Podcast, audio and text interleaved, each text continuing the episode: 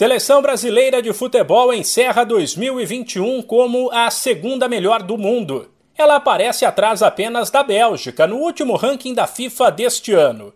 Mas a diferença é pequena, de somente dois pontos: 1828 a 1826.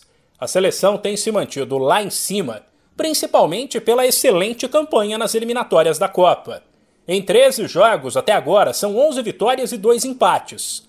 A equipe marcou 27 gols, média de mais de 2 por jogo, e sofreu apenas 4.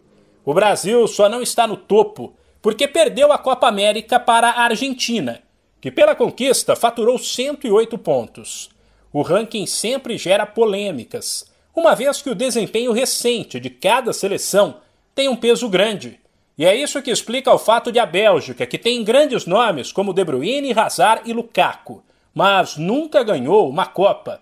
Está na frente do Brasil, que ganhou cinco. O top 10 do ranking da FIFA de 2021 ficou assim: Bélgica, Brasil, França, Inglaterra, Argentina, Itália, Espanha, Portugal, Dinamarca e Holanda. Oito desses países estão garantidos na Copa do Catar.